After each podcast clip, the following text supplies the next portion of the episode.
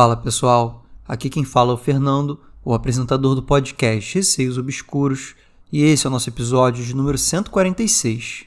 Lembrando para vocês enviarem seus relatos do Halloween, que daqui a pouco vai ocorrer o episódio e acredito que vai ser muito legal. Esses relatos do Halloween são relatos de terror não sobrenatural, ou seja, relacionado a pessoas, experiências ruins que vocês tenham passado com pessoas e que sejam aterrorizantes. Caso você queira ouvir 35 episódios exclusivos, você pode acessar o site apoia.se barra Receios Obscuros Podcast e se tornarem assinantes por apenas 10 reais mensais. Vocês vão ter acesso a todo esse conteúdo exclusivo e ainda vão contribuir para o podcast. Quem quiser enviar os seus relatos, tanto de Halloween quanto terror sobrenatural, pode enviar para o e-mail receiosobscuros.gmail.com ou por direct no Instagram, receiosobscuros. Sigam o podcast no Spotify para estarem recebendo sempre as atualizações dos novos episódios Inclusive, deem 5 estrelas para o podcast no Spotify, isso ajuda bastante. E entrem no grupo do Telegram, é só digitar na busca Receios Obscuros.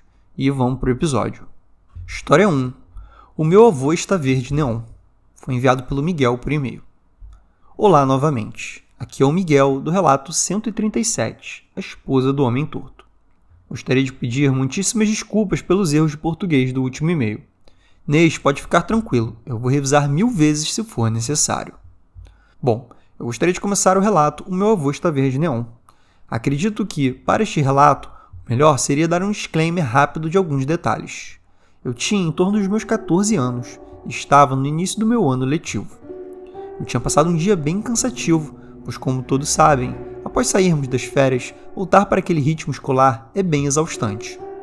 Ao voltar para casa, em torno de 5 e meia da tarde, visualizei uma luz verde neon vindo de um dos quartinhos da bagunça do meu avô. Estranhei tal luz, visto que não tinha nada do gênero ali. O maior problema é que para subir para a casa que morava nesta época, só existia este caminho que passava ao lado do quartinho com esta luz. Ao chegar mais perto da luz, eu vi o meu avô de costas. Entretanto, ele estava verde neon. Fiquei atônito, meu corpo travou. Comecei a suar frio como se estivesse passando mal. Acredito que fiquei em torno de 30 segundos parado, até tomar coragem para poder avançar daquele ser com a forma do meu avô. Lembro que até me deu vontade de ir falar com aquela coisa, mas algo em minha mente disse: aquele não é o seu avô. Siga em frente, não olhe para ele, não fale com ele e ande o mais rápido possível. Depois disso, ao chegar em casa, eu fui correndo falar com a minha mãe. Perguntei a ela se meu avô estava no quartinho. O que me assustou foi o que ela falou. Filho, o seu avô foi visitar o seu tio em Bom Jardim, município serrano do estado do Rio. Após ouvir isso, chamei o meu pai, dizendo: Alguém está se passando pelo meu avô e tentando abrir o quartinho. Ele, corajosamente, por achar que fosse um bandido, foi junto a mim, porém, ao chegarmos lá, não tinha mais nada. Agradeço novamente por ler esse relato. Vou enviar os outros dois que prometi. Agora a pergunta que fica é: será que ele era um doppelganger? Miguel, Relato assustador, hein? Muito obrigado aí pelo seu envio. Com certeza, na minha opinião, pelo menos era sim um doppelganger, porque se você olhou ele ali de costas e teve certeza que era o seu avô, e de fato tinha alguma coisa ali, então, pelos relatos aqui que a gente ouve no podcast, que são bem parecidos, era sim um doppelganger, que é esse espírito aí que imita alguém da sua família e fica ali, normalmente sem fazer nada. Então, assim, até esse ponto, eu acho que bate com os outros relatos de doppelganger, que é basicamente uma pessoa da sua família ou conhecido ali de costas, parado, sem falar nada. Mas para mim a pergunta que ficou na verdade é por que, que ele estava verde neon? Porque assim, Doppelganger normalmente imita a realidade, né? Então assim, imita ali de repente a sua mãe ou um amigo seu, às vezes com uma roupa diferente. E gente, isso tudo me baseia em relatos que vocês mandam, tá? Então tiveram muitos relatos nesse estilo assim. Eu não tô falando aqui do nada, tô falando pelo que eu ouvi de vocês. Pode ser uma roupa diferente aí, ou um comportamento meio estranho, mas nunca vi um doppelganger verde neon, é muito específico, né? Então, para mim, a pergunta que ficou mesmo foi por que, que ele estava verde neon. Eu diria que foi até bom, no momento que você voltou com seu pai, dele não tá mais ali, né? Imagina se tivesse, você e seu pai vendo seu avô ali de uma cor diferente. Isso sim seria bizarro. Vamos agora para a história 2, Terror no Hospital, enviado pela Eduarda por e-mail. Olá, Fernando. Estou pela segunda vez mandando os meus relatos. Tenho muita coisa para contar, só que alguns episódios são difíceis de lembrar pela sensação que trazem. Mas vamos lá. Me chamo Eduarda e hoje irei comentar sobre o meu trabalho, que é um hospital. Pois é, mas não trabalho diretamente no hospital. Eu trabalho na parte administrativa. Até o primeiro semestre do ano passado, o prédio do meu setor estava bem em frente ao hospital. E vou começar os meus relatos por aí. Este prédio tem três andares, tem elevador e também escada que passava bem em frente à porta dos andares. E é aquela escada de ferro, sabe? Que faz barulho quando alguém sobe ou desce. A princípio, comecei trabalhando no primeiro andar. Lá tinha uma espécie de aquário, uma sala com vidros e ficava bem em frente a essa porta do andar. Então, tínhamos visão de quem passasse e de quem entrasse no setor. Comecei a trabalhar nesse hospital no começo de 2021, ainda em pandemia. Quando fui contratada, fui também avisada que em certos períodos do mês nós ficaríamos até tarde da noite por lá, por conta do fechamento e entrega de metas. Até aí tudo bem. A demanda enorme de trabalho era cansativa, mas muitas pessoas ficavam e a gente pedia lanches ou pizza. Tinha um momento de descontração em meio a tudo isso e eu gostava até, porque sou mais produtiva à noite. Um dia ficaram lá eu e mais três pessoas até tarde. Do pessoal que trabalhava do lado de fora não ficou ninguém, mas deixávamos todas as luzes acesas mesmo assim. Como já era a parte final do fechamento, eu e as meninas estávamos só finalizando alguns convênios que seriam entregues no dia seguinte. Minha chefe, ao tentar ligar para as extensões do nosso setor nos outros andares, disse pra gente Estamos sozinhos no prédio. Comprar o refrigerante. Quem pode fazer o pedido dos lanches na padaria? Uma colega logo se prontificou e as duas saíram. Ficou eu e uma amiga, as mais medrosas. Já começamos com as brincadeiras de assustar uma a outra. Ríamos, tudo tranquilo até aí. Só que do nada a gente começa a escutar alguém descendo as escadas. Olhamos uma para a cara da outra e nos viramos para encarar a porta, para ver quem era. Parecia ser barulho de salto, a luz da escada continuou apagada, até que o sensor acendeu. Pensei, ainda bem que a luz acendeu, claramente alguém. Ficamos vidradas porque tínhamos acabado de ser avisadas que estávamos sozinhas. Continuamos olhando e o barulho ficou mais alto. Parecia que alguém logo iria aparecer bem ali na nossa frente. Fui com a cadeira para mais perto da minha amiga, onde eu tinha uma visão melhor para ver quem iria passar ali. Alguém passou. O sensor apagou a luz o barulho foi ficando mais baixo, mas não vimos ninguém. Não ouvimos a porta do prédio fazer barulhão que fazia ao abrir e fechar. Não conseguíamos falar, até que eu disse: Você ouviu também, né? A minha amiga estava com o olho arregalado e olhando para mim, e ela só disse: O que, que foi isso? Ficamos meio em choque. O silêncio tomou conta do ambiente. Voltei para minha mesa e tempos depois, minha chefe e nossa colega chegaram viram nossas caras e perguntaram o que tinha acontecido. Falamos tudo. Não desacreditaram da gente, ainda bem. Ficou uma tensão no ar. Colocamos uma música para tirar o foco do que tinha rolado. Comemos e ainda tínhamos que finalizar o trabalho, mas ficou uma sensação muito estranha e todas nós estávamos sentindo até a hora de finalmente ir embora. Outro dia, no mesmo cenário de ficar até tarde, estava eu e mais umas oito pessoas. Por não ter ninguém que morasse próximo a mim, aquele dia iria pegar um táxi sozinha. Até aí tudo bem, todos chamamos o táxi, e por morar no sentido oposto das pessoas que estavam por lá, pedi para que chamassem o meu táxi primeiro, já que seria a única a não ter companhia caso o carro demorasse. Assim foi feito. Após o segundo táxi chegar, trancamos o andar e descemos para o térreo para esperar o restante no hall.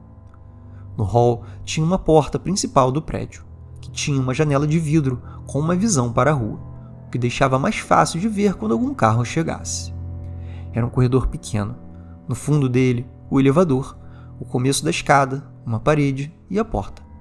Mandei uma montagem para dar noção do espaço para você e para o público. Perdoe a qualidade ruim.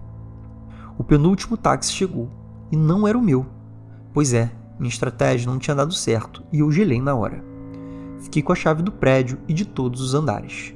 Fiquei lá aguardando, olhando a janela, olhando no aplicativo, mas estava com algum erro.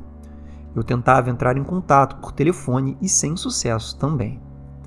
Eu estava sozinha ali, só eu no prédio inteiro, com aquela bendita luz por sensor, que eu tinha que fazer algum movimento brusco depois de um certo período de tempo. Até que o elevador do nada abriu, e eu preferi acreditar que alguém tivesse apertado sem querer, antes de ir embora, ignorando o longo intervalo de tempo já que são somente três andares. a porta dele não fechava, e eu, me tremendo de medo, fui olhar, por desencargo de consciência. Não tinha nada. Apertei o terceiro andar para ele subir e não me assustar mais. Continuei lá. Trocaram meu motorista, ele estava longe. Esperei mais um tempo. Já beirava uma da manhã. Eu estava cansado e sentei no degrau, no comecinho da escada, voltada para a porta para poder enxergar a rua. Os minutos vagavam e pareciam horas. Debrucei em cima das minhas pernas e da minha mochila, que estava no meu colo. E já estava com medo pelo que tinha acontecido uns 15 minutos antes. Em um momento, eu comecei a sentir que estava sendo observada. Continuei imóvel e pensei: isso vai passar. Foi um dia cheio, estou muito cansada. Logo vou estar em casa e dormir. É só uma impressão. O sensor apagou. Eu não conseguia ficar ali no escuro com aquela sensação.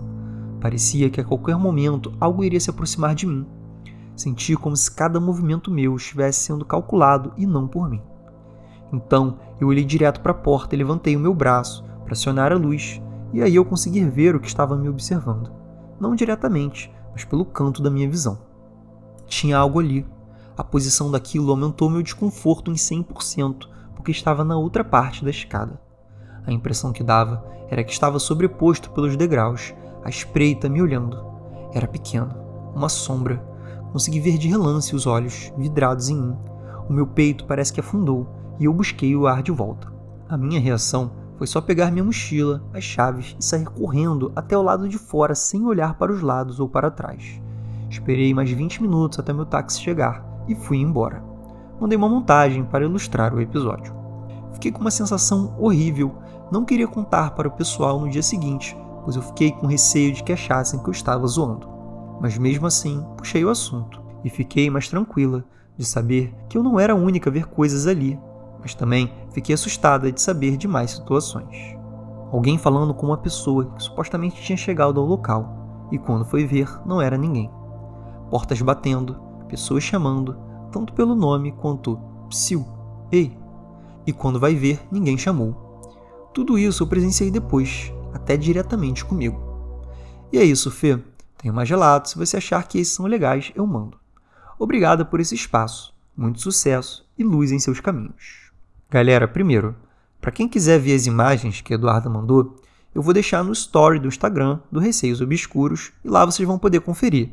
Caso já tenha passado um tempo e você esteja vendo esse episódio e ainda assim queira ver as imagens, vocês podem ir na aba de anexos e ir passando até vocês acharem a identificação aqui desse episódio com as imagens da Eduarda, tá bom? Eduarda, muito obrigado por mais esse relato, por todo o cuidado que você teve, tanto ao descrever, né, porque você descreveu assim muito bem, mas também você enviou imagens ilustrando tudo o que aconteceu. Então achei muito interessante e além de muito assustador o que você enviou. Hospital, como a gente está acostumado aqui no podcast, a gente sabe que é um lugar que muita coisa acontece, tem uma energia muito forte, então, por mais que você não trabalhe diretamente, mas você trabalhe ali num prédio, né, onde é um hospital, tem realmente grandes chances de alguma coisa desse tipo acontecer. E por coisas desse tipo, a gente pode entender tanto os episódios que ocorreram contigo, quanto com os seus colegas de trabalho, né? Seja pessoas chamando, visões assim, de alguma coisa passando, mas não tinha ninguém ali. Então, realmente, ainda mais à noite, né, de madrugada, com poucas pessoas, muita coisa ocorre mesmo, né? Na primeira situação, em que você e sua amiga, que eram medrosas, né, segundo você, ficaram sozinhas e começaram a fazer brincadeiras de assustar uma outra, já acho que deixa um clima ali propenso a alguma coisa acontecer. Seja talvez por vocês estarem zombando ali, né, num ambiente em que coisas acontecem de fato, ou mesmo por impressão, porque às vezes quando você fica assustando o outro, você acaba ficando com tanto medo que qualquer coisa que aconteça, você vai achar que é algum espírito ou coisa do tipo. Mas no caso de vocês, pela descrição do seu relato, né? Porque vocês ouviram barulho de salto, a luz ali que era por sensor acendendo. Eu não acredito que tenha sido algo da imaginação de vocês, já que eram duas pessoas e isso foi uma experiência compartilhada. Com certeza deu muito medo só de ler aqui a sua descrição, tirando que no fim também vocês não ouviram a porta do prédio fazer barulho, né? E ela fazia um barulhão ao abrir e fechar, então vocês viram alguém passando ali, mas não saindo, né? E sobre a sua segunda experiência, em que você ficou sozinha no prédio, essa me deixou com muito medo. A princípio podemos achar que foi uma coincidência ali, né? O seu táxi ser o último a chegar e propositalmente te deixar sozinha num prédio onde coisas aconteciam, coisas sobrenaturais. Mas, quem sabe, não foi de fato uma coincidência, né? Foi algo praticamente do destino ali para te deixar sozinha e você presenciar aquela situação. Foram diversas coisas que aconteceram, tanto a questão do elevador quanto a questão do sensor apagar do nada também, né? Apesar de que o sensor normalmente apagava sozinho mesmo. Mas de qualquer forma, te deixou com um desconforto muito grande e a impressão de que tinha alguma coisa te olhando. Até que chegou o momento em que você realmente viu. Eu não consegui identificar exatamente o que estava olhando para você, mas acredito que tenha sido um Shadow People, né? Que é uma sombra, e aquilo estava com os olhos vidrados em você. Novamente, muito obrigado por explicar com tantos detalhes aí o seu relato. Foram praticamente dois relatos que você enviou, e achei os dois muito assustadores. Gente, esse foi o episódio de hoje. Espero que tenham curtido. Novamente, para quem quiser ouvir mais episódios, pode entrar no apoia.se barra Receios Obscuros Podcast e se tornar assinante. Tá muito legal e tá valendo muito a pena. Quem quiser enviar os seus relatos, tanto de Halloween quanto terror, sobrenatural, podem enviar por e-mail receiosobscuros.gmail.com ou por direct no Instagram, Receios Obscuros. Um beijo a todos e até o próximo episódio.